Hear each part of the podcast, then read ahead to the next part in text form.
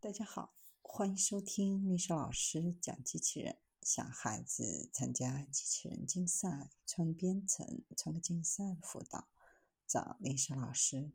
欢迎添加微信号幺五三五三五九二零六八，或搜索钉钉群三五三二八四三。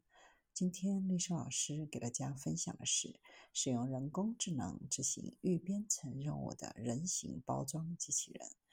挪威机器人开发商和意大利包装公司建立合作伙伴关系，共同开发包装机器人。该人形机器人将用于为包装机中的塑料和纸板等消耗品重新填充。包装机器人预计在2023年交付。设计、开发和交付用于包装食品，比如面食、大米、冷冻食品、动物饲料等自动化系统。机器人可以通过执行肮脏、危险和沉闷的任务来改善工作场所，使得人类员工可以优先考虑创造更大价值的功能。目前，他们已向四十个不同的国家提供了包装系统。